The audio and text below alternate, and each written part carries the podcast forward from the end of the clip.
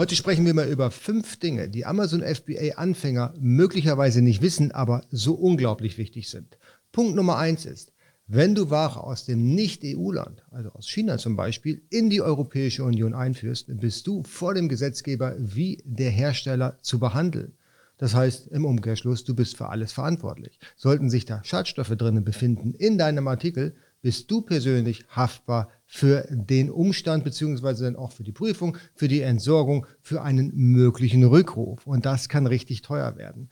Das bedeutet im Umkehrschluss, du musst, wenn du Ware im Nicht-EU-Ausland produzieren lässt, besonders darauf achten, dass alle Reglementierungen eingehalten werden und vor allen Dingen die Produktsicherheit lückenlos überprüft wurde. Ansonsten begibst du dich hier wirklich in sehr wildes Gewässer und das willst du garantiert nicht.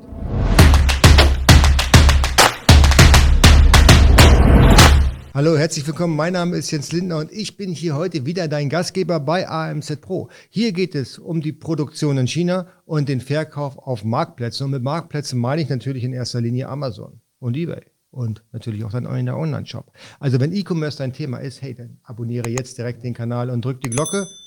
Und natürlich, wenn dir das Video gefallen hat, dann auch gerne den Daumen nach oben. So kann ich hier noch mehr Menschen auf YouTube erreichen und wollen wir das nicht alle. Punkt Nummer zwei ist, wenn du Ware ins FBA-Lager schickst, also ins Amazon Fulfillment Center, damit von dort aus dann die Ware an deinen Endkunden geht, musst du gewisse Reglementierungen beachten. Das Paket darf nicht zu schwer sein, also nicht mehr als 23 Kilo. Und wenn das Paket über 15 Kilo schwer ist, musst du Achtung Schweraufkleber drauf pappen, damit Amazon beziehungsweise die Menschen bei Amazon am Lager wissen, Achtung, das muss ich hier mit zwei Leuten tragen. Wenn du das nicht tust, kann es sein, dass deine Ware nicht angenommen wird. Kleiner Pro-Tipp, wenn du die Ware in China herstellen lässt und du weißt, dass die Pakete bereits mehr als 15 Kilo haben, lass da direkt in China den Aufkleber draufkleben, dann brauchst du dich hier damit in Europa nicht mehr rumzuschlagen. Ein wichtiger Punkt, der außerdem noch in den Reglementierungen steht, ist, dass die maximale Kantenlänge 63,5 nicht überschreiten darf. Also in keiner Dimension darf das Paket länger als 63,5 Zentimeter sein. Ansonsten geht das nicht durch die Sortiermaschinen bei Amazon. Und das bedeutet im Umkehrschluss, du kriegst die Ware zurückgeschickt. Und das ist nicht nur teuer, sondern auch ärgerlich. Viele neue Seller glauben, wenn sie ihren Amazon Seller Account angemeldet haben, können sie direkt durch den Tisch treten und massiv Millionen einfahren. Das ist leider nicht so. Die Wahrheit ist, dass du in den ersten drei Monaten die Buybox, also den Einkaufswarenkorb, der oben rechts im Detailseiten zu sehen ist, nicht bekommst. In den ersten drei Monaten hast du da eine Sperre. Es sei denn, du verschickst die Ware über das Amazon-Versandzentrum raus, also FBA. Dann ist es möglich, dass du schon vorher den Buy-Button bekommst.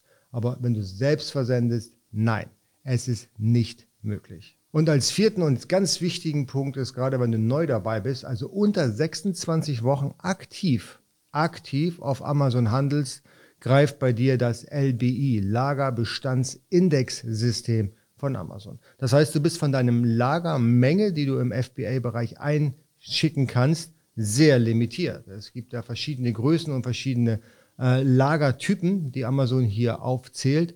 Aber grundsätzlich solltest du, wenn du einen neuen Seller-Account hast, ganz vorsichtig sein mit deiner Bestellmenge in China, wenn du es direkt zu Amazon senden möchtest. Weil es könnte sein, dass du als Seller noch gar nicht so viele Produkte einschicken kannst im FBA-Modus. Und dann sind wir schon bei Punkt Nummer 5 und den letzten Punkt Pan-EU. Und Pan-EU ist wie Pandoras Büchse. Fängt beides mit PAN an und genau so ist es auch. Klar, für viele neue Seller bedeutet das, wenn ich nicht in Polen oder Tschechien lagern lasse, kommen pro Versand 50 oder bis zu 50 Cent Strafgebühren obendrauf auf meine Amazon regulären Gebühren. Das ist ärgerlich und natürlich will jeder seine 50 Cent sparen. Aber was man damit anrichtet, wenn man die Einlagerung im europäischen Ausland zulässt, das wissen die allerwenigsten.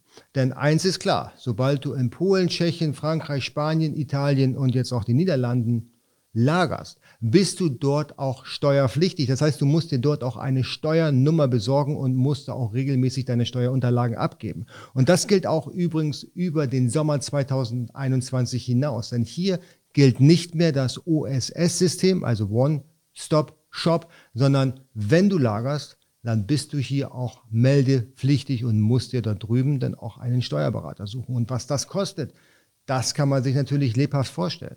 Also, es macht wirklich nur dann Sinn, Pan-EU einzuschalten, wenn man auch massiv gute Umsätze in den entsprechenden Ländern hat. Ansonsten, und das kann ich euch aus vielerlei Hinsicht verraten, ist es reine Geldverschwendung und du hast einen enormen bürokratischen Aufwand. Die Frage des Tages. In welche Fallen bist du schon im Amazon-Business getappt? Lass es mich wissen unten in den Kommentaren, dann können wir lebhaft drüber diskutieren. Abonniere den Kanal natürlich, drücke die Glocke, damit du auf gar keinen Fall hier mehr ein neues Video verpasst und lass mir auch ein Like da und wir sehen uns dann im nächsten Video. Mach's gut. Tschüss.